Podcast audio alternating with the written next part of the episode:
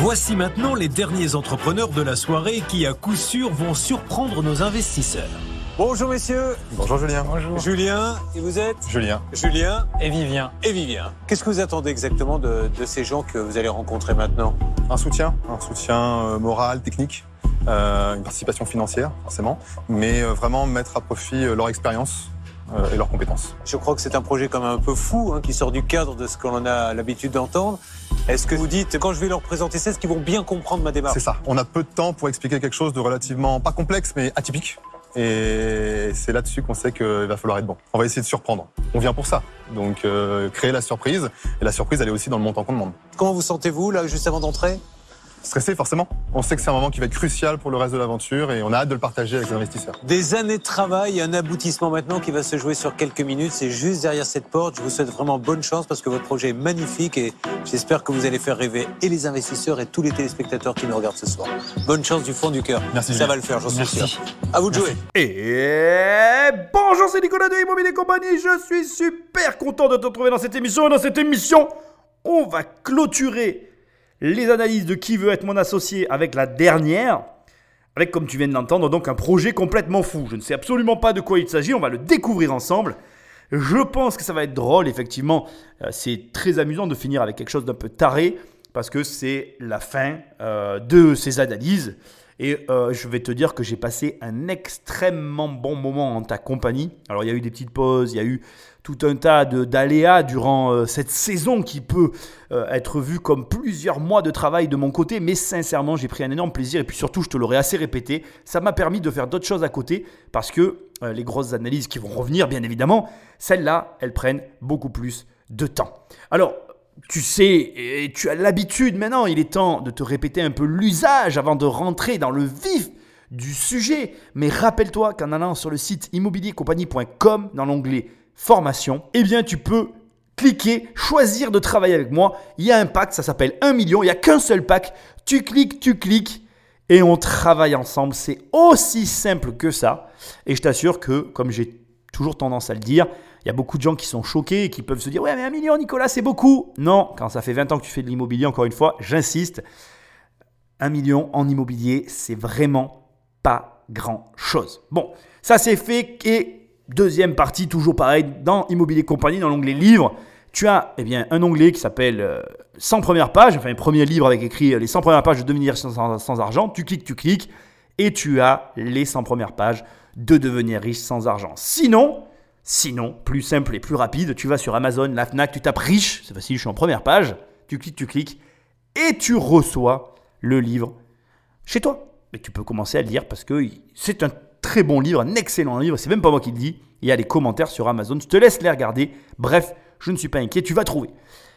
Je te rappelle et je te remercie aussi au passage que bien évidemment pour aider cette émission, pour la soutenir, soit tu abonnes sauvagement à un ami, tu prends son téléphone et tac, tu l'abonnes à la chaîne. Tu dis écoute ces, écoute ces podcasts, c'est de la balle bébé. et puis c'est parti, il découvre Immobilier Compagnie, il peut plus s'en passer. Ou alors tu lui en parles tout simplement parce que, encore une fois, voilà, les podcasts ce ne sont pas euh, un support qui a une forte viralité. Et le meilleur moyen de faire connaître ces émissions, eh bien, c'est d'en parler autour de soi. Donc je compte sur toi. Petite parenthèse rapide, la semaine dernière, il y a eu deux épisodes exceptionnels. Exceptionnellement, j'ai fait deux épisodes parce que j'ai fait un épisode pour les 100 000 écoutes, un épisode justement pour t'expliquer comment faire un podcast si tu avais envie d'en faire un.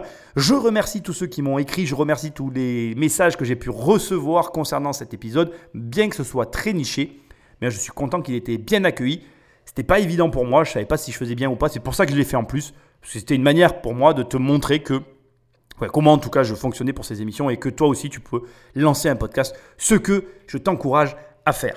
Bon aujourd'hui, bah, comme tu viens de voir, on va se lancer dans l'analyse, dans la dernière analyse de qui veut être mon associé sur un projet apparemment fou.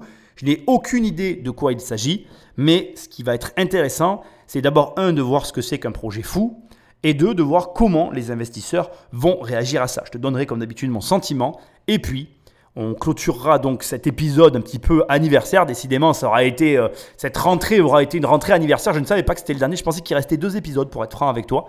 Donc je suis assez surpris. euh, quand j'ai entendu que c'était les derniers entrepreneurs. C'est la dernière, c'est avec un petit peu d'amertume et de regret que je vais donc quitter ces analyses pour reprendre les anciennes parce que j'aimais bien quand même être en présence de Catherine. Je m'étais accoutumé à la Dame en Rouge avec euh, mes euh, espèces de projections sur ce qu'elle allait faire et bref, tout, tout ça, tout ça. Tu vois de quoi je parle, mais c'est pas grave, ne t'inquiète pas, on va rebondir sur des analyses comme on les faisait avant. Sans plus de transition, on attaque et on va voir un peu de quoi il s'agit. Alors, comment ça s'appelle ça Rustique. Mais attends, rustique, c'est pas un fromage? Toi, il n'y a que la bouffe. Ah, hein. Le Ton mec, truc, il c'est arrive la là, à la bouffe. table, hein. il te sort le fromage. J'ai dit, mais venez goûter ce fromage. Faites rentrer les barbares. Je suis Julien Prévost-Merlin et Vivien Lecourt. et nous venons vous présenter un projet qui place euh, l'immersion Euh, alors je te présente mes excuses, là il y a un bug, il manque un passage, ne me demande pas pourquoi, donc euh, l'immersion de je ne, je ne sais quoi. Donc on va voir tout de suite la suite, désolé. Mais avant d'en parler, je vous propose de partager l'expérience.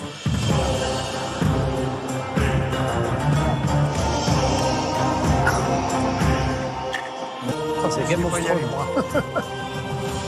Tu t'investis pas, il te coupe la tête.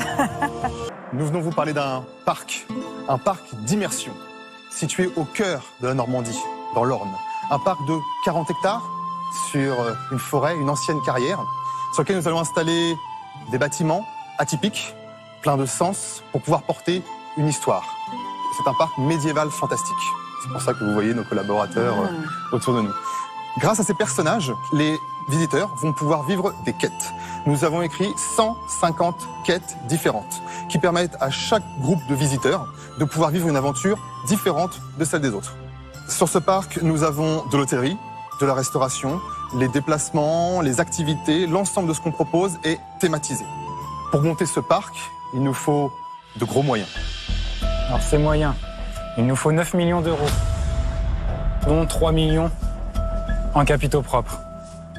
Pourquoi faire? Pour construire des bâtiments propices à l'aventure que vous viendrez vivre sur ce parc. En quelques chiffres, notre activité prévisionnelle, 2,2 millions de chiffres d'affaires dès la première année pour atteindre un rythme de croisière d'à peu près 4,4 millions de chiffres d'affaires après 5 ans. À côté de ça, Bien sûr, il nous faut une masse salariale, une soixantaine de salariés, qui nous permettra d'accueillir nos 30 000 visiteurs à l'année. Si on vient vous voir aujourd'hui, c'est parce qu'on est en phase de bouclage. Toutes les opérations avec les banques euh, sont bien menées, les investisseurs privés aussi, les fonds propres aussi. Et donc, c'est le moment opportun de venir vous rencontrer et de venir vous présenter l'aventure. Euh, donc on, on recherche au jour d'aujourd'hui encore 500 000 euros. D'accord? Ah, voilà. Ce qui, 500 000, ce qui Ah, représente c'est pas 9 5%. millions. Ce qui 500 000 représente- euros pour 5%. Tout à fait. Euh, là, comment te dire? Je suis un peu dépassé par les événements. Euh, il nous faut 9 millions d'euros, il a dit le monsieur au début. un parc d'attractions à thème. Bon, euh, très sincèrement, je vais commencer dès le départ. Il y a un premier problème, c'est que là, cette émission, il aurait fallu la faire euh, il y a quelques temps en arrière, parce que là, on est en pleine... quand j'enregistre l'émission, enfin, je sais pas quand est-ce que tu vas l'écouter, mais moi, en tout cas, je suis en période Covid. Comment te dire je me sens pas vraiment euh, très très chaud pour investir dans un parc à thème là maintenant tout de suite, tu vois, avec le confinement, les règles qu'il y a et tout. C'est vrai que c'est c'est rigolo, c'est absolument pas le genre d'émission que j'aurais pensé faire, mais ça te montre en fait comme un projet peut se retrouver, on va dire, euh, impacté par des éléments extérieurs. Et là, pour le coup, euh, je serais bien, euh, comment je vais dire, je serais bien présomptueux ou en tout cas téméraire de dire que le Covid n'a pas d'impact sur mon avis ou sur ma vision inhérente justement à, la situation. Donc je trouve ça, je trouve ça très intéressant parce que on va voir ce que les investisseurs vont dire. Moi déjà, de façon très honnête, en temps normal, j'aurais pas été intéressé par un parc à thème, bien que j'ai pas forcément raison. Euh, je vais quand même te donner des, éléments euh, intéressants, euh, notamment certains que j'ai pu découvrir grâce au groupe privé des membres de mes formations, puisqu'il y a quelques temps de ça, avec, avec certains d'entre eux, j'étais à Paris, et Mehdi, Mehdi, si tu m'écoutes, je te passe un grand bonjour. Mehdi m'a fait part en fait d'un escape game à Paris qui est euh, juste euh, énormissime. Un escape game, alors attends, je vais te donner le nom exactement. Ça s'appelle The Game Escape If You Can. Et il faut savoir que la discussion, bien évidemment, autour de cet escape game avec Mehdi était une discussion immobilière. Figure-toi que cette escape game, cette société d'escape game, a acheté des immeubles à Paris pour pouvoir proposer ces, ces jeux. Et donc, je tiens tout à fait à être honnête avec toi, j'ai été à l'époque très surpris, et la discussion a tourné que autour de l'immobilier, de la capacité financière de cette société. Et alors pour te donner un ordre d'idée, euh, donc dans, cette, dans ce fameux escape game, il y a entre autres donc un avion qui va s'écraser, pardon, dont, tu dois t'ex- t'extraire. Il y a euh, le vol d'un casino, le vol d'une chambre forte que moi j'ai faite. Il y a euh, un wagon de métro où là ils ont carrément récupéré des rames de métro parce que j'ai un petit peu regardé. Et pour euh, toujours pareil, euh, te donner des, des ordres de grandeur, pour pouvoir faire l'escape game de l'avion, eh bien figure-toi qu'il fallait prendre les réservations 2 à 3 mois à l'avance. Donc ce qu'il y a de très intéressant, c'est que si par exemple, on va- faire les choses en ordre, si j'avais fait cette émission avant le Covid et que je les avais fait avant d'avoir fait le repas avec les membres de ma formation, je n'aurais jamais eu conscience du potentiel de ce genre d'activité. Mais de la même façon, là aujourd'hui, post-Covid, ou en tout cas en étant dans le Covid, parce qu'on n'est pas post, hein, on est dedans, euh, en étant dans le Covid, eh bien, euh, je dois t'avouer que c'est pareil, ça crée un doute chez moi. Maintenant, la difficulté, c'est quoi? C'est de se dire, est-ce que le Covid va avoir une influence réelle sur ce type de société ou pas après tout ça? Est-ce que les choses vont revenir à la normale? Ou est-ce qu'à l'inverse, on va être marqué à vie et nos habitudes euh, de consommateurs seront-elles aussi influencées à vie par ce qu'on vient de vivre? Tout ça, c'est des suppositions complexes. Et ça te montre à quel point le métier d'investisseur est réellement euh, assujetti non seulement au contexte, mais aussi à tes croyances personnelles et surtout, c'est là où je veux en venir, à la vision que tu as de l'avenir. Vraiment, je ne m'attendais pas à finir euh, finalement euh, ces analyses sur ce, sujet-là, qui va être pour moi le sujet de l'émission, mais tu ne donnes pas de l'argent en tant qu'investisseur à une cause si l'avenir qui va influencer cette cause ou ce sujet en question te paraît improbable, voire morose.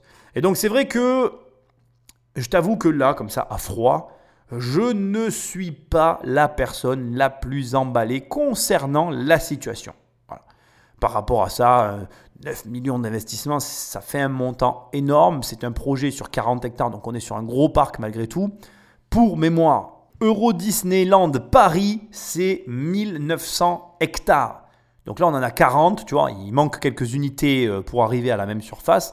Mais bon, de mon point de vue, à échelle humaine, pour travailler dans l'immobilier, pour avoir l'habitude des surfaces, euh, voilà, euh, 40 hectares, euh, c'est déjà grand. Franchement, c'est déjà grand.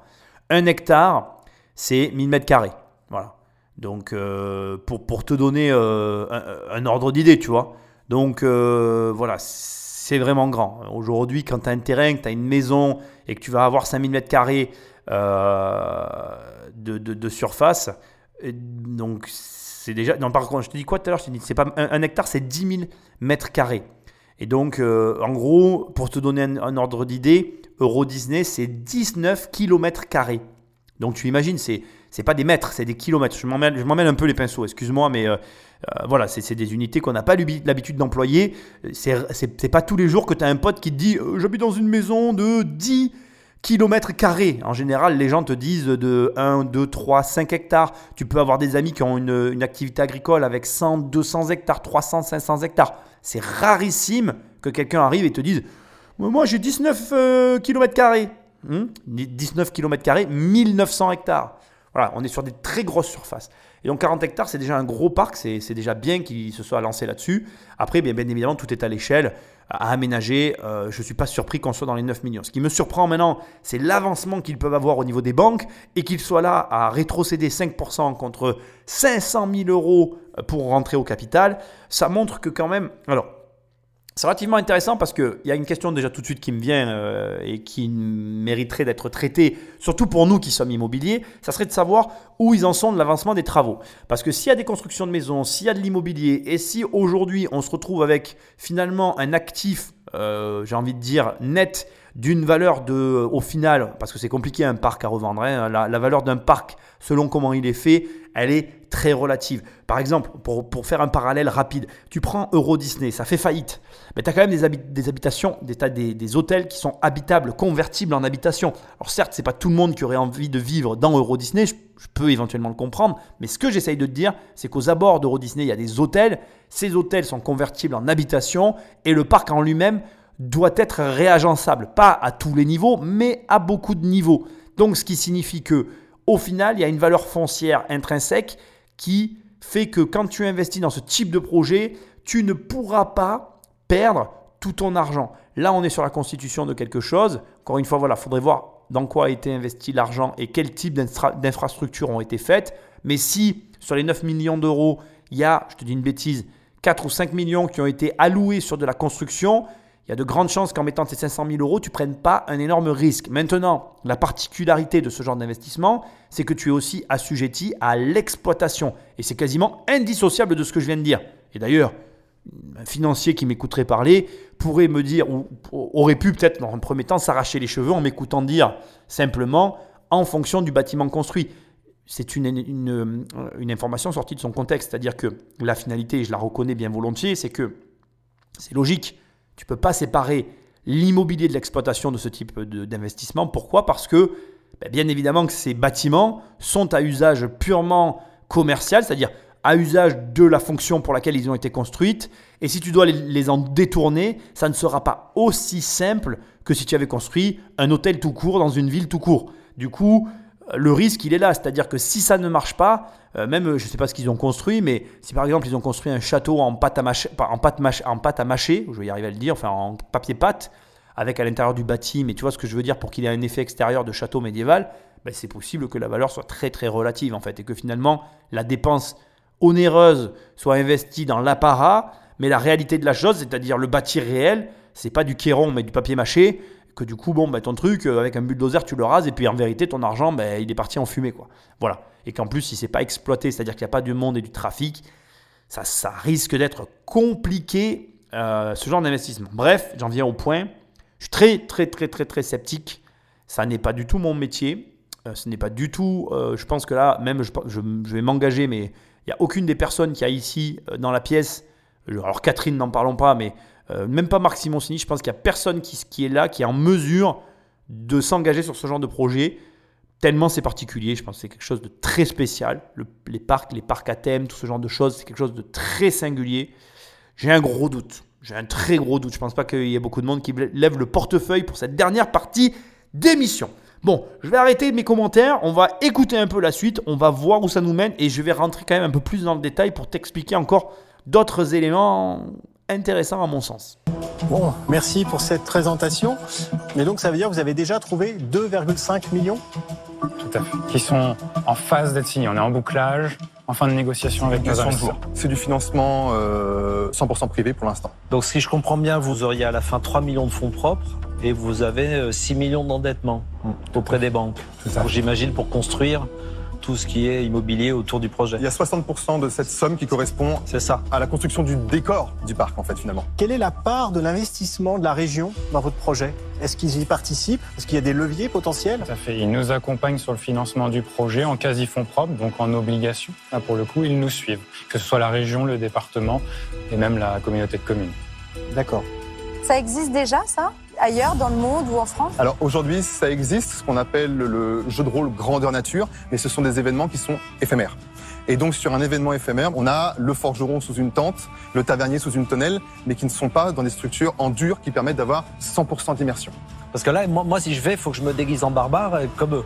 Alors vous allez vous costumer, et le costume est fourni euh, donc avec Ok. la place. euh, Donc je passe billet. deux jours habillé comme ça. Tout à fait. Alors, euh, c'est hyper intéressant. On va prendre euh, tout ce qui vient d'être dit et je vais le décomposer en deux parties. Première partie, euh, je- ça sera, c'est pas la plus importante, mais je vais quand même le préciser. Je trouve que c'est vachement bien quand ils disent euh, que donc il y a d'autres jeux éphémères qui existent, mais que du coup, ben, le forgeron est dans une tente, qu'il n'y a pas une aussi grosse immersion, que du coup, l'intérêt là, c'est exactement ce que vient de souligner Marc Simoncini à la fin. Il va pouvoir se déguiser, s'immerger dans l'univers et y, adhérer peut-être beaucoup plus que dans les jeux de rôle éphémères. Le but en plus, bah, c'est ce qu'on va pouvoir appeler de la programmation et peut-être aussi de la perfectionnement, perfection, mais du perfectionnement sur les activités proposées. Donc là, on est dans la valeur ajoutée de l'entreprise et finalement du cœur de métier qu'elle va proposer, c'est-à-dire des quêtes, des jeux de rôle à ses, euh, à ses, comment on appelle, euh, à ses clients. Je ne sais pas si c'est le bon terme, mais c'est comme ça qu'on va le prendre. Bon, maintenant, quid Comment faire pour avoir 9 millions d'euros? Tu sais que moi j'ai un programme qui s'appelle 10 millions, qui t'aide à avoir 10 millions. Bah ici, tu as une piste que je trouve hyper intéressante. Alors, on utilise ici des outils, c'est vraiment super intéressant de voir comment c'est fait. On utilise des outils euh, financiers avancés pour arriver à les lever. Et je trouve que vraiment c'est intéressant. Tu remarqueras que, bien évidemment, une question légitime, mais aussi très française, a été posée. La région, euh, l'État vous aide-t-il? Bon, Soyons clairs, entre toi et moi, dans d'autres pays, cette question n'existe même pas. hein. Euh, au demeurant, malgré que l'État les aide, parce que pour moi c'est un point négatif, mais bon, euh, pour certains c'est un point positif, chacun, chacun a le droit de voir ça comme il veut. L'État a donc financé, bien évidemment, au travers, comme il l'a dit, de prêts obligataires. Alors très rapidement, je vais simplifier le montage, parce que le but c'est que tu le comprennes. On a des personnes qui ont créé une société, qui ont mis de l'argent à l'intérieur avec un projet, un prévisionnel et tout, un tas d'éléments. Budget final, euh, 10 euh, 9 millions, j'allais dire 10 millions, mais peu importe, on n'est pas dans ces détails-là. Du coup, on arrive à, euh, ensuite, à- une fois qu'on a ce montant-là, on arrive à définir un montant euh, initial, un montant de départ pour débloquer la somme. Donc en gros, euh, quand tu as monté ton projet, tu fais le tour des banques et les banquiers te disent, bon, ben, si vous voulez 9 millions, il va falloir que vous ameniez 9 millions de fonds propres. Euh, Comment les banquiers peuvent arriver à donner des montants comme ça? Il faut que tu comprennes que là, on est sur une société. Donc le prêt a une durée maximale de 7 ans et une durée minimale de 3 ans. À mon avis, on est dans ces eaux-là, entre 3 et 7 ans. Je pense qu'ils ont pris la durée maximum, à savoir 7 ans. Mais on est sur des durées relativement courtes sur ce genre de projet. L'idée, c'est que le banquier se base donc sur le- les flux financiers pour élaborer ou en tout cas établir la somme de fonds propres nécessaire au déblocage des fonds totaux. Donc en gros, ils leur ont dit, bah, avec 3 millions, vous en aurez 6 de plus et vous aurez vos 9 millions. Donc quand tu sors de chez le banquier, tu sais que si tu as 3 millions sur le compte, tu peux avoir tes 9 millions. Bien évidemment, il me semble logique de te le dire, mais il faut l'entendre, ça ne marche absolument pas comme ça avec l'immobilier locatif. Sinon, bah, je t'apprendrai pas à avoir 10 millions, mais 100 millions d'euros de capital. Ça ne fonctionne pas du tout comme ça. Mais effectivement, au fur et à mesure que tu grossis, tu peux arriver à certains ratios de par les actifs que tu possèdes et les flux financiers que tu génères. Mais on va pas, c'est pas le sujet ici de l'analyse. Le sujet de l'analyse, c'est comment ils ont fait. Donc ils ont créé une société, ils ont mis de l'argent. Ils sont allés voir, bien évidemment, euh, voilà, hein, euh, la région, euh, le département, enfin tous les trucs qui donnent du fric en France, génial, qui ont dit, ok, on vous prête, mais sous forme de prêt obligataire. Ce qui veut dire que ils ont fait là aussi un prêt, mais qui n'est pas un prêt. Parce que c'est quoi un prêt obligataire? C'est une façon d'avoir de l'argent qui se traduit pour le banquier, pas par un crédit. C'est-à-dire que tu te présentes au banquier avec une société qui a les fonds, mais qui, comment je vais dire, n'est pas endetté en soi. C'est pas de l'endettement. Ce sont des gens en fait qui prennent des positions dans une entreprise avec bien évidemment une rémunération à la clé. Mais cette position, elle est prise au travers de parts de société et on n'est pas euh, à proprement parler sur une dette, mais plutôt sous forme d'un contrat qui correspondrait. Encore une fois, c'est des images. Je simplifie à mort pour que tu comprennes, mais ça correspond plutôt à un système de euh, action, d'actionnaires et d'actions. En gros, c'est comme si tu prenais des actions en bourse, sauf qu'elles sont payées à terme. Donc, en gros, c'est tu as un papier qui dit que tu vas mettre de l'argent dans une société, en échange de quoi, ben voilà, on reconnaît que cet argent a été mis et que par exemple, dans 10 ans, on te rendra ton argent avec X euros d'intérêt cumulés sur le nombre d'années. Quel est l'intérêt pour les deux parties? Bon, ben, Premièrement, pour la personne qui met l'argent, ben, c'est d'en gagner, hein, on ne va pas se voiler la face. L'intérêt pour la société, c'est qu'elle, elle, elle augmente son compte courant, elle augmente son compte bon, pour arriver aux 3 millions sans afficher un prêt à la banque et arriver à débloquer les fonds dont elle a besoin. Et là, on rentre sur des euh, outils financiers un peu plus avancés pour des particuliers. Il faut savoir qu'aujourd'hui, il y a moins d'un pour cent des particuliers qui utilisent des outils financiers avancés, mais tu peux le faire. Alors, il faut une société, etc. Mais tout le monde peut faire ça. Et ça te permet comme ça d'aller chercher des fonds auprès de banquiers. Et donc, je trouve que c'est très intéressant de voir comment ils ont procédé et comment ils ont fait pour rendre réaliste, je ne sais pas si c'est le terme, mais en tout cas pour amener dans le concret un projet qui sur le papier au départ pourrait, enfin j'aurais pu très bien dire, ce projet est complètement fou. Mais dès l'instant où ils expliquent le montage et qu'ils te montrent qu'ils ont réussi, qu'ils sont en passe de réussir à lever les fonds, eh bien là tu te dis, ok, les mecs, euh, ils sont euh, vraiment, euh, ils sont vraiment au moment de l'accouchement, quoi. Ils sont au bout du truc. J'ai un petit détail à te donner ici à ce stade. Euh, je ne sais pas si on va le savoir euh, d'ici la fin, mais je pense qu'il il y a un espèce de mensonge dans ce qui est dit dans cette émission. C'est mon sentiment personnel. Il y a un lapsus révélateur qui a été dit dans ce passage qui est déterminant pour la suite de l'émission. Ils ont clairement dit qu'ils avaient les 9 millions. Donc quand ils disent qu'il manque 500 000 euros, je te le dis comme je le pense, ça n'est pas vrai. Je pense pas que ce soit vrai. Je pense clairement que ces investisseurs, enfin, que ces entrepreneurs, pardon, sont venus là pour deux raisons.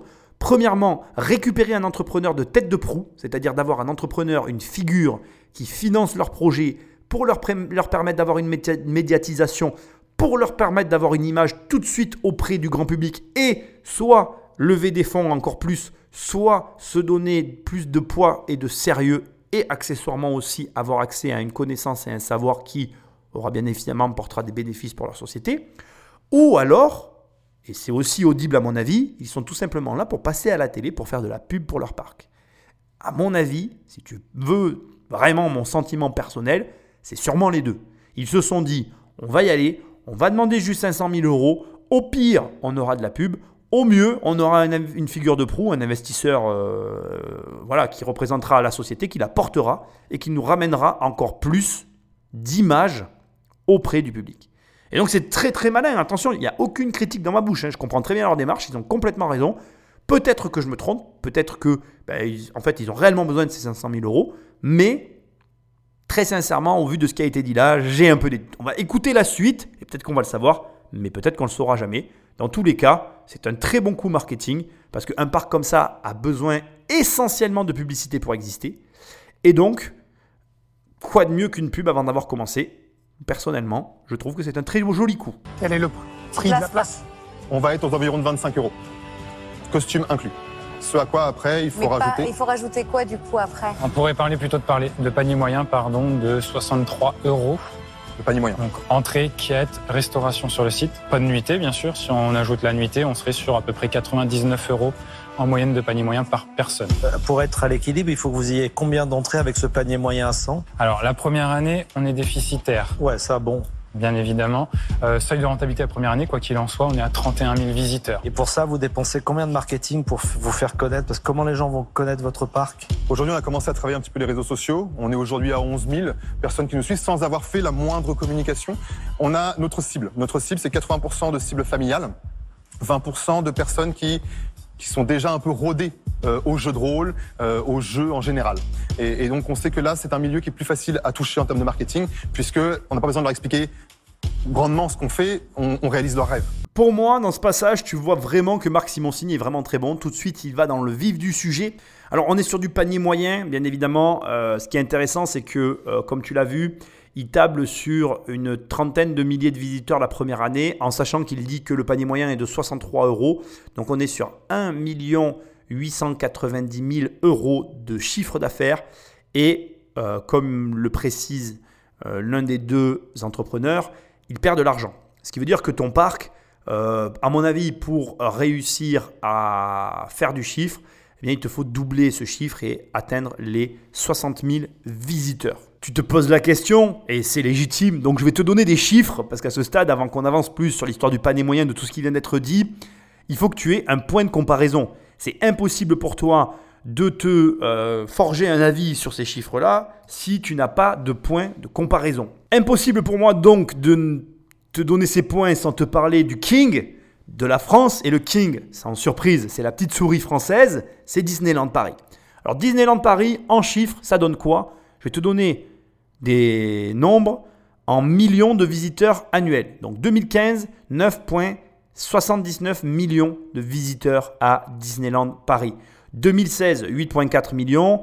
2017, 9,66. 2018, 9,84 millions de visiteurs. C'est colossal. Pourquoi je te donne le chiffre le plus gros de la France pour que tu vois qu'est-ce que ça génère un parc à thème? Euh, C'est énorme, c'est colossal. En parallèle, je me suis dit que ça serait intéressant que tu prennes un chiffre plus réaliste et je suis parti sur, comment je vais dire, le parc Astérix. Et comment je vais dire que c'est clairement un parc en dessous de Disneyland, mais qui est quand même respectable. On est sur 2,174 millions de visiteurs par an. Juste pour te donner un ordre d'idée, je ne vais pas parler de Mickey parce que ce sont des chiffres d'affaires énormes. Le chiffre d'affaires du, par- du parc Astérix, j'ai du mal à le dire, c'est 108 millions d'euros. C'est énorme. Et alors, bon, on est toujours très loin de la réalité. Donc je me suis dit, écoute, ce qu'on va faire, c'est que je vais te prendre un parc à thème beaucoup plus modeste, un parc à thème beaucoup plus récent, pour que tu aies euh, quelque chose euh, de- un point de comparaison qui puisse permettre de donner une notion de ce qu'on entend là. Et j'ai choisi le parc Spirou en Provence, donc qui est à côté d'Avignon, un parc à thème que j'ai découvert parce que ben, j'ai une petite fille, donc du coup tu regardes un peu les parcs à thème autour de chez toi. Pour te donner un ordre d'idée, Spirou, c'est 270 000 visiteurs rien qu'en 2019. Donc c'est vraiment impressionnant. Avant de faire cette émission, je n'avais absolument pas conscience du volume que peut représenter un parc à thème en, en termes de passage. Et donc les chiffres qui t'annoncent là sont plus que réalistes. J'ai même envie de te dire, c'est raisonnable. Donc je ne sais pas comment se passent ces émissions, mais tu vois, pour moi, euh, alors que j'avais un a priori au départ, avant même de regarder l'émission, là, en même temps que je suis en train de la faire et que je fais des recherches pendant que je suis en train de faire cette émission, je me dis, mais en fait, c'est pas délirant leur histoire là.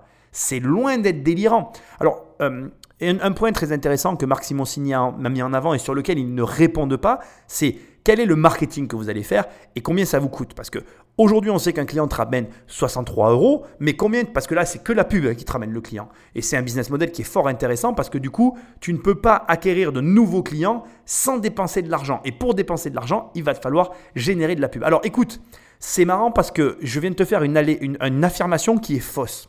Pourquoi? Alors je ne l'ai pas fait volontairement, je le fais surtout parce que j'ai envie de te montrer que on ne sait pas tout dans la vie et qu'il y a plein de choses à apprendre. Les mecs sont malins, ils ont créé une chaîne YouTube qui s'appelle Rustique. Et aujourd'hui, tu as quand même la première vidéo, donc à mon avis, suite à l'émission trailer qui a fait 16 000 euh, vues. Et au moment où je te parle, eh bien, sur la chaîne euh, Rustique YouTube, eh bien, tu as euh, des vidéos qui annoncent, au moment où j'enregistre cette émission, l'ouverture et la continuité de l'aventure dans le parc. Ce qui montre que, donc, premièrement, un, ils ont ouvert le parc. Deux, ils ont compris et ils ont trouvé un canal de communication. Trois, et c'est mon avis personnel, et s'ils m'écoutent, je leur donne le conseil, je pense qu'ils n'ont pas conscience que leur chaîne YouTube, c'est un vecteur énorme de, euh, de, récupération de clients spécifiquement pour euh, leur, leur, euh, leur cible, de façon à les acquérir sans dépenser trop d'argent. Et là, tu vois, à la question que Marc Simoncini a répondu, et alors ça, ça serait une réponse énormissime, ça aurait été de dire, on a prévu de faire une chaîne YouTube qui fera de la mise en scène dans le parc, qui nous aidera à communiquer et qui nous permettra d'acquérir des clients à moindre coût. Et là, ce que je suis en train de te montrer tout bonnement, tout bonnement, c'est que Internet a changé la donne en termes de distribution. C'est-à-dire que là, en découvrant cette émission avec toi, je découvre, et je suis en train de faire la réflexion en même temps que je te parle, qu'il est possible pour ce type de business de changer complètement la phase d'acquisition qui a été la, seule phase qu'ils avaient jusqu'à aujourd'hui. Aujourd'hui, enfin jusqu'à il y a récemment, jusqu'à avant Internet, jusqu'à avant YouTube, leur seul moyen c'était la pub. Eh bien aujourd'hui, avec YouTube, ils peuvent faire de la mise en scène, de la vidéo hyper léchée sur leur parc et arriver à récupérer de la clientèle. Et je trouve ça juste énorme. Alors, il ne l'a pas répondu, il ne leur a pas dit, certes, c'est vrai, mais tous les chiffres qui ont été donnés là sont des bons chiffres et sont des chiffres sur lesquels euh, je pense que tu peux t'appuyer. Voilà. Donc, écoute, on va écouter la suite. Je trouve que c'est très intéressant. Et je pense en tout cas, ben, bizarrement, tu vois, ça peut paraître comme ça a été annoncé, comme ça a été dit là de but en blanc, être un projet fou. Mais en fait, si tu creuses et que tu regardes la réalité de ce monde-là, le monde des parcs à thème, mais en réalité, euh, il y a de l'argent à gagner, quoi, je veux dire. C'est pas un projet délirant, quoi. Racontez-nous une quête. Moi, je voudrais qu'on en parle concrètement. Faites-nous vivre. De quoi ça euh, J'arrive. Quelle est ma feuille de route Euh, En fait, Je fais quoi Je vais vous faire tout le process. Vous arrivez sur le parking et On euh, va démarrer après l'entrée. voilà. Eh, c'est important puisque vous n'êtes pas en costume. Je me gare, je mets le frein. Il y a le monsieur avec le bandeau Je bleu ferme qui ma portière. C'est tout à fait ça, puisque c'est ce personnage de Frère Henri qui vous accueille euh, dans le prieuré, qui est la zone de transfert qui permet de transformer un visiteur en aventurier. D'accord. Donc, on passe par euh, Frère Henri. Voilà, Frère Henri vous explique, on vous briefe sur l'utilisation de la monnaie sur le parc, c'est pas de TPE, tout ça, tout ce qui peut être contre-immersif, on l'enlève. Euh, Téléphone, portable, dégagé. Ah. euh, il y a besoin Il de y a communiquer un quatre petit peu. anachronismes qu'on autorise. Les téléphones portables, les sanitaires, Oui, ah bah oui, Quand même. quand même. Écoutez. la literie, tant qu'à faire, on va bien vous faire dormir. Et le dernier, Les douches. Les douches, l'eau C'est ça. courante. Donc, Par contre, c'est- en les termes de assiettes, tout ça, c'est Ah oui, à ce sont l'ancienne. les écuelles en terre, en étain, et vous n'allez pas pouvoir acheter une bouteille d'eau. On vous parle d'une gourde ou d'une outre. Ah, il n'y a pas de plastique. Non. Ça, c'est bien. Donc, vous quittez le prieuré en costume, parce que c'est le moment où on vous a briefé et on vous a passé le costume, d'accord? Et euh, frère Henri vous a confié un parchemin à aller remettre euh, au forgeron du village. D'accord. D'accord? Et le fait d'avoir cette interaction avec le forgeron, votre forgeron va dire Ah, j'aurais besoin d'un petit coup de main pour euh, rechercher euh, un métal spécifique. D'accord? Alors, vous allez chercher, enquêter, demander, trouver, Ok, revenir, ok, puis par fil. euh, bam, bam, bam, bam, bam, pour au final revenir avec ça, et il va vous remercier avec quoi? La monnaie locale. 150 quêtes, c'est 150 raisons de revenir. Ah oui, bien sûr, tant que j'ai pas fait toutes les quêtes. Ce à quoi nous, on rajoute en plus de nouvelles quêtes tous les ans. Vous avez beaucoup pensé le contenu. Ça, c'est incroyable. Aujourd'hui, hein. C'est, euh, Tout est prêt. Je suis admirative de ça. C'est, ça fait, c'est à la fois, c'est, vertigineux. C'est vrai qu'on se dit, est-ce qu'ils sont pas un peu dingos, Et en même temps, ça a l'air tellement pensé euh, au détail près. Donc ça, c'est formidable. Moi, ce que j'adore dans votre projet, je vais vous dire, c'est cette idée de reconnecter les enfants à la nature et, de recréer ce lien social en famille, entre amis, dans, un, dans un- une équipe de boulot. Et ça, c'est extraordinaire. Euh, maintenant, moi, ça me paraît gros pour moi. Et puis, en plus, euh, c'est, loin de mon univers. Je vois pas très bien ce que je pourrais vous apporter, donc je vais pas suivre. Eh, Catherine, elle est directe. Hein. Mais tourne pas autour du pot, quoi. Bim, moi je te suis pas, euh, c'est trop cher, c'est pas mon univers. Enfin bref, moi à chaque fois que je la vois quelque part, bon là pour le coup, je me doutais qu'elle allait pas y aller. De toute façon, c'est clair que après, toutes ces émissions, après chaque émission je te dis Catherine, elle va y aller, c'est la dernière fois que je vais dire cette phrase, ça me fait bizarre. C'est la dernière, les gars, vous me verrez plus. Enfin, vous m'avez jamais vu d'ailleurs. Mais bon, euh, je suis pas surpris. Alors, je voudrais juste un instant euh, ressouligner quelque chose que j'ai dit tout à l'heure, que je n'ai pas assez souligné et qui là vient de me revenir en les écoutant parler. Donc Marc Simoncini demande une petite immersion, tout le monde est pendu à leurs lèvres, il leur raconte comment ça se passe, tu te gardes dans le parc et tout, il y a le prieuré, euh, on te dit d'aller chercher un truc et bim, c'est enclenché, et tu fais toutes les quêtes. Tout à l'heure, ils ont dit un truc, quand Marc Simoncini leur demandait un peu le modèle économique, etc., il leur a dit euh, comment vous allez acquérir des clients. Et moi, j'ai émis l'hypothèse qu'ils venaient là aussi pour se faire connaître et faire de la pub. Quand Marc Simoncini leur a dit comment vous, allez acquérir des clients, il a dit il y a deux types de clientèle, 80% on vise les couples, je l'ai bien en tête, hein, et les 20% restants, ce sont les gens qui sont habitués au jeu de quête. Là, quand ils viennent de faire leur présentation, en venant tout simplement de raconter un petit peu l'immersion, en racontant ce qu'ils ont fait dans le parc, en disant on a autorisé que quatre anachronismes. En gros, ils autorisent donc le téléphone portable, les toilettes, le lit, et euh, il a dit quoi après? J'ai oublié le dernier truc. Attends, euh, les toilettes, le lit, la douche. Voilà, la douche, il a d'ailleurs oublié le même que le mien. La douche, les toilettes, le lit et le téléphone. Les seuls quatre ac- anachronismes que tu peux rentrer sur le parc. Et il a dit un truc tout bête, mais qui, je suis sûr, a dû ou doit exciter tous les grands fans de jeux de rôle. On a notre propre monnaie sur le parc. Ça, c'est ouf en fait. Et du coup, quand t'aimes les jeux de rôle, alors attention, hein, je, je suis pas un grand fan de jeux de rôle, hein, je vais être franc avec toi, c'est pas du tout même mon délire, mais je connaissais quand j'étais plus jeune, j'avais un copain qui jouait aux jeux de rôle sur livre Cyberpunk et il était, euh, comment on appelle, celui qui fait le jeu là, tu le maître de jeu, voilà. Et donc je connais, je connais un peu les mecs qui aiment les jeux de rôle, je voyais, j'ai un très bon souvenir de, ce pote-là qui joue à ça. Je vois très bien comment ça marche. Et c'est- les gens qui aiment ça, ils aiment vraiment ça. Et là, on part, je pense qu'on est face à des fanatiques de jeux de rôle qui créent un jeu de rôle grandeur nature. Et d'ailleurs, je t'invite vraiment à aller voir leur chaîne YouTube parce qu'ils ont fait un truc, un travail à mon avis exceptionnel et ça a l'air vraiment génial. Et pour être allé dans l'escape game de Paris, effectivement, quand tu rentres dans des trucs très immersifs, c'est très plaisant. Et ce que j'essaye de te dire, c'est que là, en venant à la télé, en faisant ce pitch, il sait très bien que sur les 20% de joueurs de jeux de rôle qu'il vise et qui ont vu l'émission, il les a conquis tout de suite, il a récupéré euh, donc de la clientèle instantanément et ça, tu ne me l'enlèveras pas. Et c'est une stratégie gagnante. Et de toi à moi, avoir une société, c'est être stratégique, c'est avoir une vision, c'est savoir ce qu'on veut, savoir ce qu'on veut pas. Bref, être prêt à, euh, voir tout ça. Donc, donc, finalité, moi ce que j'essaye de te dire, c'est que c'est très intéressant ce qu'on est en train de voir là. Je suis euh, pas surpris, je pense que personne ne va les suivre, mais c'est une erreur parce que à quelles informations ils ont accès à ce moment-là? Marc Simoncini a l'air très renseigné. Je pense que le défaut du projet, c'est qu'en para- paradoxalement, il est très avancé. Effectivement, quand tu as des mecs qui arrivent et qui te demandent 9 millions d'euros, ça te paraît très gros. Mais quand tu vois les flux de personnes qui circulent sur les parcs et les chiffres sur lesquels ils se sont basés, Déjà, ils sont très raisonnables, les concernant. Et deuxièmement, je te le dis comme je le pense, euh, leur projet ne me paraît pas complètement dingue en fait. Il l'est parce que ce ne sont pas des chiffres habituels, mais c'est relativement raisonnable. Et même quand je vois les tailles des parcs, parce que je me suis un peu renseigné pour faire l'émission, enfin en même temps que je la faisais depuis tout à l'heure, tu vois, quand je regarde le parc Astérix, etc., j'ai regardé les chiffres, ils sont dans quelque chose de raisonnable. Et un parc, c'est quoi finalement? C'est une masse salariale et euh, de l'entretien, quoi. Il n'y a, y a, y a pas non plus de grand mystère. Quand tu vois les fluctuations de Disney en termes de nombre de personnes par an, la fluctuation, elle n'est pas oufissime. C'est-à-dire qu'il n'y a pas des écarts de, moitié, sauf bien évidemment, comme j'ai dit au début de l'émission et que je vais le rappeler maintenant, cause Covid. Mais dans ces cas-là, étant donné que je les ai vus sur leur chaîne YouTube en train de parler de la saison 2021, je comprends très bien qu'ils ont eu les PGE et toutes les aides possibles et inimaginables de l'État à l'échelle de leur entreprise et que donc tout continue à fonctionner. Donc au final, je pense que là, on sera plus sur un cas de problématique due à la non-compatibilité de domaines, à savoir que là, on est face à des investisseurs du web, de manière plutôt générale, à part Marc euh, de, de, Bordeaux qui fait les restaurants, et Delphine qui a aussi les camions. Les autres sont pas dans les produits physiques, ou en tout cas très peu, un peu Marc Simoncini, mais il, il utilise tout le temps le levier du, du web pour développer ses boîtes. Donc c'est assez complexe pour des profils comme ça d'aller sur du physique. On est vraiment sur quelque chose de très très singulier, mais de très intéressant. À 500 000 euros, c'est une somme? Ah oui. Effectivement, c'est une somme importante sur un projet qui est assez fou, euh, qui fait vraiment appel quelque part à, à des souvenirs d'enfance, à des envies de construire des cabanes dans les bois, d'aller se perdre dans la forêt.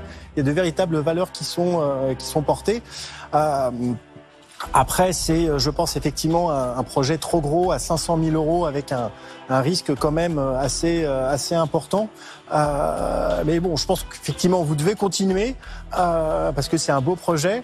Euh, mais pour ces raisons-là, en ce qui me concerne, je ne vais pas suivre, je vais passer. Dans l'histoire de l'émission, et je te rappelle que c'est la dernière, on n'a jamais vu un seul de ces investisseurs. Alors je peux me tromper, mais je ne crois pas. Euh, J'en ai pas vu un seul mettre 500 000 euros secs. Euh, donc ils se sont souvent regroupés quand on était sur des gros montants. Je suis pas surpris de, sa prise de position et honnêtement je le comprends. Euh, même si là je te dis que les chiffres sont bien, je t'avoue que moi-même je ne mettrai pas d'argent là-dessus parce que c'est absolument pas mon univers. Et, euh, et, voilà. Et après il y a un moment donné où c'est je vais rejoindre Catherine. Finalement, je, finirai pour paraître d'accord avec elle. Quand c'est vraiment trop éloigné à tous les niveaux de ce que tu sais, de ce que tu connais, de ce que tu te sens capable de gérer, c'est assez complexe d'absorber ça. Quoi. Parce qu'il ne faut pas oublier une chose que j'aurais jamais dit dans toutes ces émissions et que je vais quand même te dire maintenant. Quand tu investis dans une boîte, quand tu, te, quand tu essayes d'acheter une boîte, quand tu te positionnes sur des entreprises, quand tu es dans le monde de l'achat d'entreprise, il y a un point essentiel qu'il faut comprendre, et que tu sois d'ailleurs investisseur ou associé ou quoi que ce soit, c'est que, je vais, je vais employer ces termes-là, tu absorbes l'activité. C'est-à-dire que l'activité euh, vient dans ta vie et elle prend une place dans ton existence. Elle devient quelque chose d'important. Et cette chose d'importante que devient l'activité, il te faut pouvoir l'assumer, il te faut pouvoir vivre avec. Donc si tu es investisseur, que tu mets l'argent dans une boîte et que tu es juste un investisseur, tu n'es pas en retrait en fait. C'est pas vrai. Tu vas mettre ton argent et être en contact avec, des gens pour qui, pour eux, l'entreprise est leur vie. Et donc, même si tu es un investisseur et en fonction du nombre de parts que tu prends, tu rentres quelque part dans leur intimité, parce que franchement, une entreprise, c'est une question d'intimité. Moi, si demain, il y a un mec qui venait dans mon bureau et qui commençait à regarder ce que je fais parce qu'il a investi dans ma boîte, je me sentirais pas très confort, tu vois.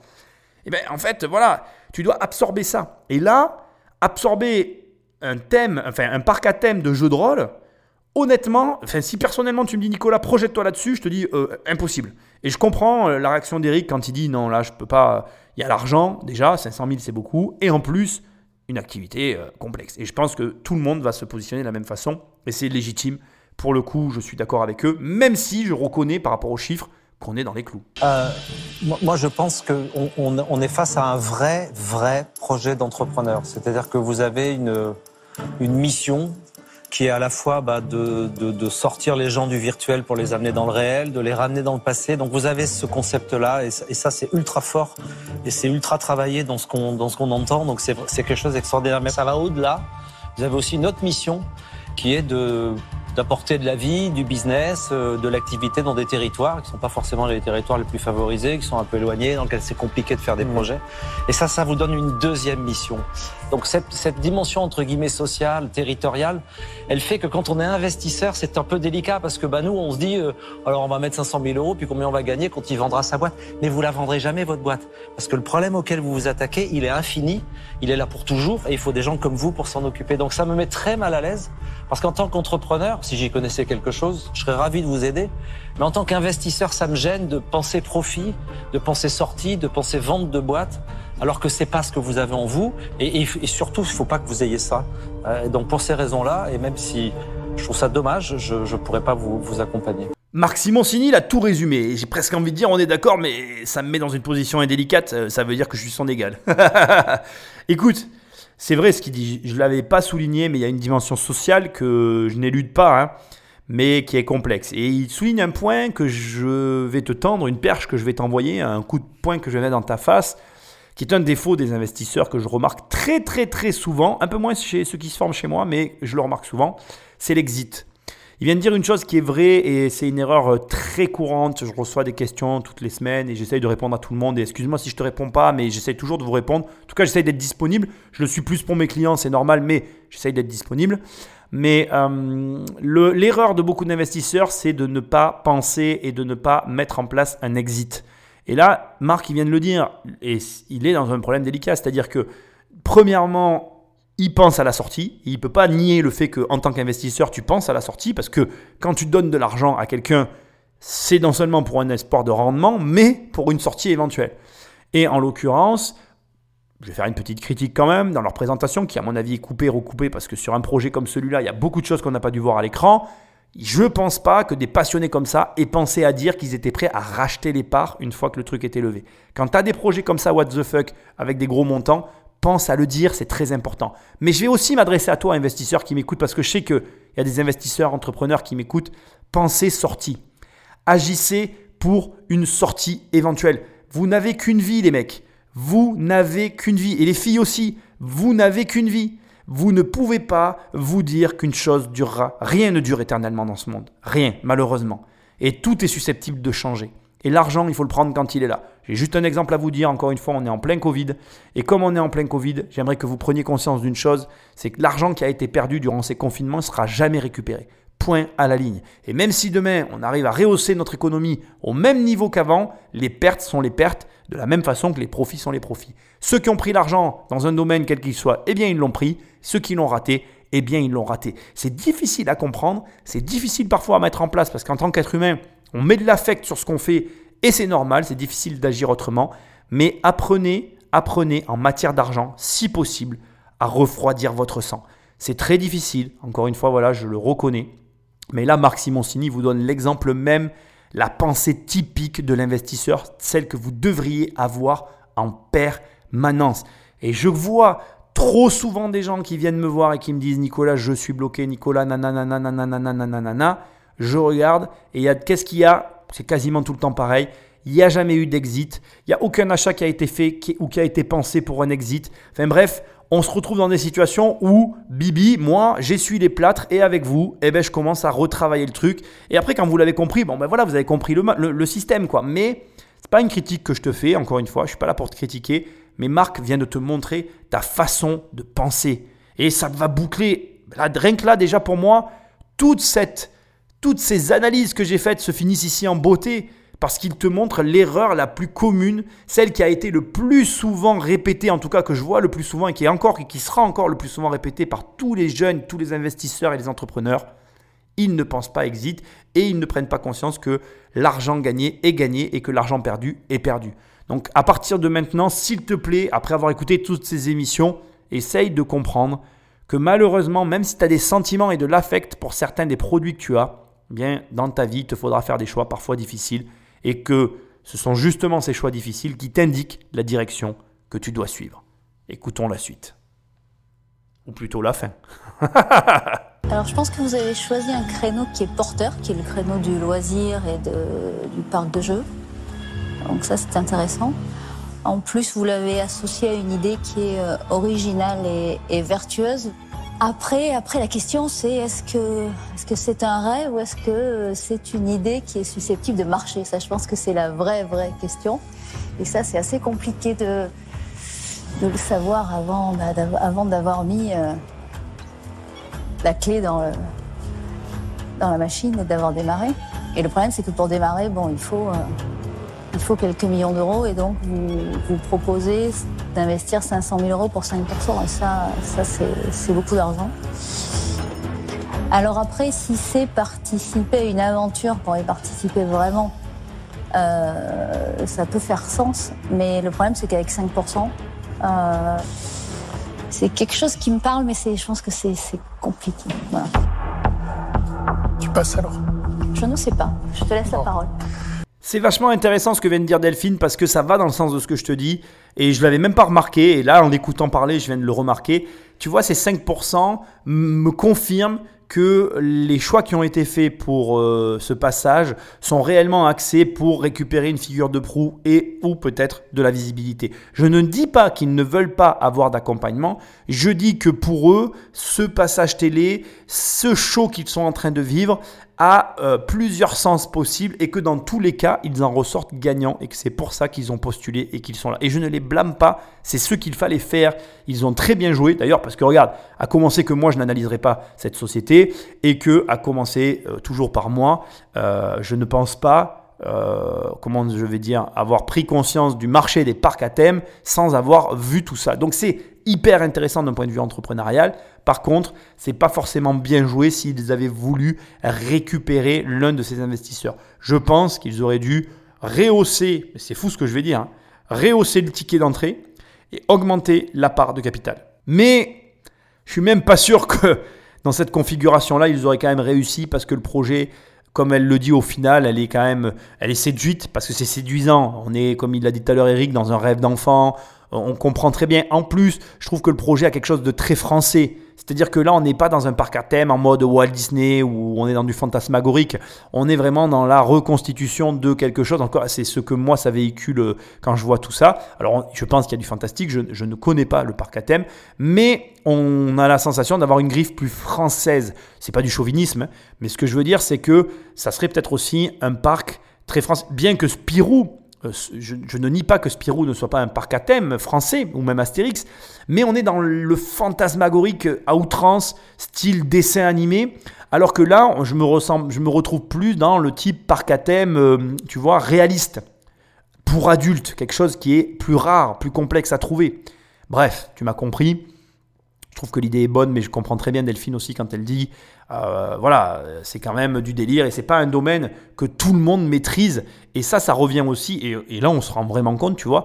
Au final, parfois, j'ai mis des doutes sur cet argument. Et durant toutes ces émissions, j'ai très souvent dit oui, mais tu aurais quand même pu y aller, notamment à Catherine, où j'ai souvent lancé des perches à Catherine, parce que je l'aime bien, euh, en disant qu'elle aurait pu y aller. Et où à chaque fois, elle disait, mais je le sens pas, je le sens pas, je le sens pas. Eh bien là, tu vois, si j'étais assis au milieu de, de ces investisseurs, moi aussi, je dirais que je le sens pas. Parce que, effectivement, son argumentaire est vrai, c'est gros, c'est très gros.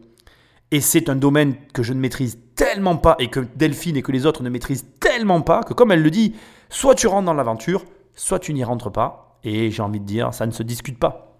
Allez, Patrick, Magneto. Alors moi personnellement, je trouve que c'est un investissement important, bien sûr, euh, mais surtout à, à long terme. Après, je connais pas trop votre domaine, je trouve ça très bien, hein, mais je n'ai jamais trop fréquenté ce genre d'activité. Et euh, je pense que c'est bien, mais moi personnellement, euh, je, franchement, j'ai du mal à adhérer. Surtout, je me rends compte surtout que vous avez déjà levé pas mal de fonds et que de toute façon, vous irez au bout euh, de votre histoire. Donc, euh, je, je pense que les 500 000 euros que vous demandez aujourd'hui, euh, enfin, moi personnellement, je vais, je vais pas suivre, hein, je vais passer. Marc valide brillamment ma théorie que dans tous les cas ils iront au bout, que ces 100 000 euros, c'est vrai que c'est un peu, tu te dis, mais pourquoi finalement ils sont là en fait? Et là encore revient inlassablement le même argumentaire, d'ailleurs au point que je vais arrêter d'en parler parce que je pense que tu as compris, l'éloignement entre les domaines d'activité est trop grand, bien que Marc, euh, avec l'activité de restauration, aurait pu être un candidat euh, réellement euh, impactant et intéressant à avoir dans ce type de projet-là. J'ai allez, pour finir sur une note d'humour, bien que Delphine doit encore parler, mais je suis sûr que ce sera non. Mais j'ai quand même, je vais quand même évoquer quelque chose qui me fera rire quand j'étais gamin. Un jeu qui m'a marqué, je n'y jouais pas, mais il m'a marqué parce que j'ai tous mes potes qui y jouaient et j'y ai jamais joué. C'était Theme Park. Et dans Theme Park, je me rappelle que une astuce pour gagner de l'argent, c'était de mettre plus de sel dans les frites pour que les mecs aient soif et qu'ils aillent plus boire de boissons aux distributeurs. Et euh, tous mes potes faisaient ça, et quand ils avaient découvert ça, ils étaient comme des fous. Ah ouais, ouais, tu mets du sel, c'est vrai, ils ont soif et tout. Et tu gagnais plus d'argent avec Theme Park. Et euh, je me rappelle que, euh, ne jouant malgré tout pas à ce jeu-là, j'aimais beaucoup voir les parcs de mes potes parce qu'ils se les montraient entre eux. Et j'en garde un très bon souvenir, un souvenir nostalgique limite. Et en, en étant là face à un parc à thème, je ne peux m'empêcher de me dire est-ce qu'ils ont réfléchi au volume de sel qu'ils vont mettre dans les frites? Ou peut-être que Marc, justement, aurait été euh, un, associé intéressant pour venir euh, enrichir les cartes et les menus euh, qui pouvaient bien être proposés dans les tavernes du parc en question de Rustique. Non, ce n'est pas une marque de fromage. Rustique, donc R-U-S-T-I-K. On va en parler dans un instant encore. On va, on va, on va finir en écoutant Delphine. Rapidement aussi, je voulais quand même te dire que euh, j'ai quand même fait des recherches. Donc, il y a un site internet où il y a des goodies qui sont vendus en mode euh, boutique de e-commerce. Tu retrouves la programmation, la privatisation possible euh, du parc. Voilà. Et, voilà, donc je trouve que franchement, c'est, c'est vraiment quand même pas mal ce qu'ils ont fait. Je t'invite à quand même jeter un œil parce que je ne vais pas remettre en cause le fait que le projet est fou et que d'arriver à le sortir, ça te montre à toi, investisseur qui m'écoute, que tout est possible. Tu as deux gars qui ont un projet délirant de limite immobilier, parce que là on parle de construction d'un parc, de construction d'infrastructures, on parle de 9 millions d'euros, et qui ont réussi, alors certes à mon avis non sans mal, mais ont réussi quand même à sortir le projet. Et comme le dit Marc, et c'est pour ça que je dis ça là maintenant ici, ce qu'il y a de fou, c'est qu'on sent bien que, et on est certain, maintenant que l'homme comme l'édition a été faite longtemps après, on est certain que le projet a vu le jour. Donc déjà, bravo à eux. Et toi qui m'écoutes, mais t'as pas d'excuse. Ne viens pas m'écrire en me disant j'ai du mal à euh, dépasser les 33%, j'ai du mal à euh, obtenir un prêt. Mec, t'as du mal à rien, ou fille, t'as du mal à rien. Euh, t'as juste pas assez essayé, pas assez fort, pas assez longtemps, pas assez, pas assez de façon convaincante et sans avoir vu assez de personnes. Parce que là, si en matière de projet fou, on n'est pas face à un délire total, je sais pas devant quoi on est. hein. On est devant un truc de ouf, quoi. Donc on va voir si Delphine suit, mais je suis sûr que non. Et puis on conclut cette dernière émission de Qui veut être mon associé, analysée par Immobilier Compagnie. Bon, après, qu'est-ce que vous pourriez me dire qui éventuellement euh, serait susceptible de me convaincre? Rustic a un plan de développement sur les dix premières années. Une fois que ces dix années sont passées et que les bâtiments sont amortis, il ne reste plus que la feuille et le stylo. Et un peu d'entretien des bâtiments déjà inscrits. Donc ça veut dire qu'on investit 500 000 euros pour 5% et que pendant 10 ans, euh, ils sont gelés. Ah bah, Ah, en général, c'est Ah. malheureusement souvent le cas. C'est ça, le... faut être jeune. Hein. Bon, écoutez, moi sincèrement, je trouve que vous avez une très belle idée, mais, mais je vais pas suivre non plus, je vais passer. C'est à trop long terme. Ouais, voilà. c'est lourd. et c'est- c'est et c'est trop lourd. Franchement, vous avez convaincu cinq personnes euh, sur le concept. C'est rare. Après, bon, on met de l'argent, mais pas d'argent, c'est autre chose. c'est une somme énorme, on le, on le savait. Non, mais, le non, franchement, avoir l'unanimité sur le concept, c'est rare. Ça donne envie d'y aller, quoi. Tout J'ai à fait. envie Dès que que ça va existe ouvrir, déjà, on va en y aller. Enfin, c'est hein. sûr. euh, Ouais. moi, je- J'irai visiter le parc avec mes enfants. Avec grand plaisir. C'est certain. On viendra vous voir pour financer le deuxième. Bah, écoutez, bah, merci beaucoup. Merci de nous avoir partagé tout ça. Merci. Bravo. Merci. À bientôt. revoir. Bravo à tous, merci. Gente dame et gentille. Bah, c'était un vrai voyage. Ouais, magnifique. Alors là, il s'est passé une chose euh, très drôle, c'est que on leur a laissé la parole pour essayer de convaincre Delphine. Ils auraient pu tout dire. Ils avaient euh, le choix total des mots qu'ils allaient employer. Ils avaient mille et une possibilités, mille et un axes de développement pour dire ou argumenter leur projet. Et ils ont choisi le plus mauvais. Mais malheureusement, en plus, c'est amusant, je vais t'en parler un instant après, mais je vais juste développer ça. Alors, quelle erreur ils ont faite? Ils ont dit, en gros, euh, eux, ce qu'ils ont voulu dire, c'est dans 10 ans, tout sera payé et le chiffre d'affaires ne sera plus que de la marge, quasiment que de la marge en fait. Moins les charges sociales, mais il n'y a pas de gros frais. Et ça, c'est ce qu'ils ont voulu mettre en avant pour un petit peu envoyer comme message à Delphine, mets ton argent parce que c'est là que tu vas gagner beaucoup de fric en fait. En gros, c'était ça l'idée. Et euh, vraiment une perspective euh, hyper intéressante pour, euh, pour elle. C'est ce qu'ils espéraient qu'elle voit. Sauf que dans ce cas-là, Delphine, elle, elle a vu le, côté 10 ans. Elle s'est dit, mon argent est bloqué là pendant 10 ans. Et 500 000 euros sur 10 ans, c'est pas jouable en fait. Et là, c'est super rigolo parce que ça te fait un parallèle avec l'immobilier. Toi, tu fais des crédits sur 20 ans. Et là, tu vois des gens très riches qui ont de l'argent à placer et qui refusent de le placer sur 10 ans, sous-entendu. Je veux un meilleur rendement. C'est ça que tu pourrais interpréter. Sauf que l'erreur est là, justement. Marc Simoncini a fait une remarque parce que Marc le sait très bien. Marc Simoncini sait très bien ce que je m'apprête à te dire. C'est qu'en réalité, tous les investissements en entreprise, pour faire un exit brillant avec un coefficient de malade qui te fait tourner la tête et où tu encaisses un chèque équivalent au loto, eh ben c'est 10 ans en fait. Je suis désolé de te le dire, mais mon slogan millionnaire en 10 ans, c'était la vérité, je t'ai pas menti. Ma théorie, mes manières de travail qui te garantissent en 10 ans d'être millionnaire, c'est pas de la connerie. Parce que en 10 ans, tu es certain d'être millionnaire. Pourquoi pas moins, pourquoi pas plus? Bien, bien évidemment qu'en moins de temps c'est possible, mais une fortune éclair prend aussi le risque de devenir une ruine éclair. A l'inverse, une fortune bien bâtie est une fortune qui ne se déprécie pas. Et moi, j'ai comme tout le monde, hein, j'ai fait une chaîne qui aide les gens à gagner plus d'argent. J'ai envie que tu deviennes riche. Moi-même, j'avais envie de devenir riche.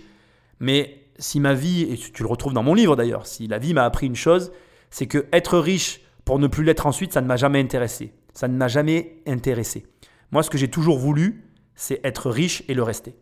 Je ne voulais pas d'une richesse qui pouvait m'être repris un matin sous la décision d'un gars que je ne connais pas ou euh, être soumis à un marché où tu vois comme là par exemple il y a une pandémie et je me retrouve à poil. Ça m'a jamais intéressé ça. Moi j'ai toujours voulu euh, avoir de l'argent pour toujours. Je me suis toujours dit si tu gagnes de l'argent, une fois que tu l'as, je veux plus qu'on te le prenne. Pourquoi? Ben, C'est facile à comprendre, tu le vois dans mon livre, de toute façon dans les 100 premières pages de mon histoire je l'explique. Mes parents sont devenus riches et puis ils ont tout perdu. Donc je ne voulais plus revivre ça. J'étais d'accord de devenir riche, mais je voulais le devenir une fois pour toutes en fait, et que ce soit fini. Donc je prétends pas avoir la réponse à toutes les questions, mais en tout cas ce chemin-là, je suis capable de le reproduire. Et ce qui est, et je réinsiste, hein, ce qui est quand même intéressant, c'est que dans l'entrepreneuriat, on ne recherche pas ce qu'on recherche dans l'investissement. Et dans l'investissement, on recherche pas, dans l'investissement immobilier, on ne recherche pas ce qu'on recherche dans l'entrepreneuriat. Et dans l'investissement dans les sociétés, on ne recherche pas la même chose que dans les investissements en bourse et que dans l'investissement immobilier. Bref, tu as compris, il y a plusieurs, il y a mille et une façons de gérer son argent, il y a mille et une façons de devenir riche, il y a mille et une façons de se construire un patrimoine immobilier. Moi, je n'ai pas les mille et une réponses, j'ai une forme de réponse qui fonctionne, que j'ai éprouvée. Il y en a d'autres.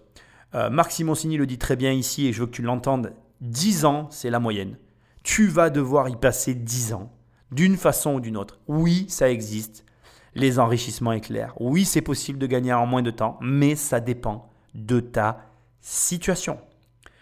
Rustique, et je veux finir là-dessus.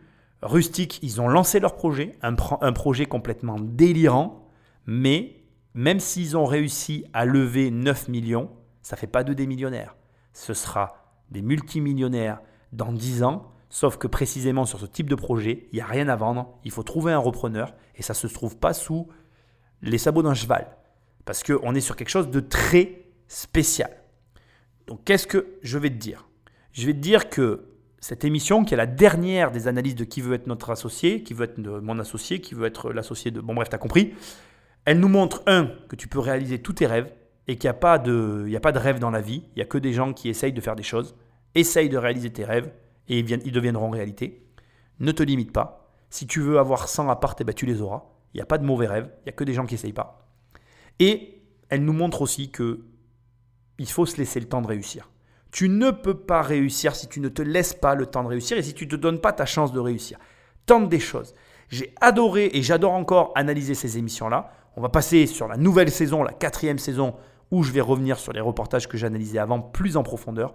Je suis très très heureux d'avoir fait ces émissions, aucun regret. On est parti dans une direction un peu différente de ce que j'ai l'habitude de faire, mais on a appris plein de choses sur l'entrepreneuriat. Au demeurant, tu peux me retrouver sur immobiliercompagnie.com, soit dans mes livres, soit dans mon programme 1 million, soit sur les autres podcasts ou sur la chaîne YouTube. Ou, ah oui, j'ai oublié de te le dire, j'ai réouvert la lettre. Donc maintenant, j'envoie une lettre par semaine où j'écris un petit mail à toute ma liste. On n'est pas beaucoup. Et le but, c'est pas qu'on soit énormément, mais j'en parle ici dans le podcast. Bref, rejoins-moi si tu as envie, c'est dans l'onglet à propos. Et tu me trouveras, tu verras, il y a un endroit où tu peux rentrer tes coordonnées et tu recevras mes lettres. Et sinon, moi je te dis à très bientôt dans une prochaine émission. Salut Oui, avant de partir, euh, un petit message pour Catherine. Ce fut réellement un plaisir de faire ces émissions avec toi. Et peut-être, qui sait, un jour, eh tu passeras sur ce podcast. Ciao, ciao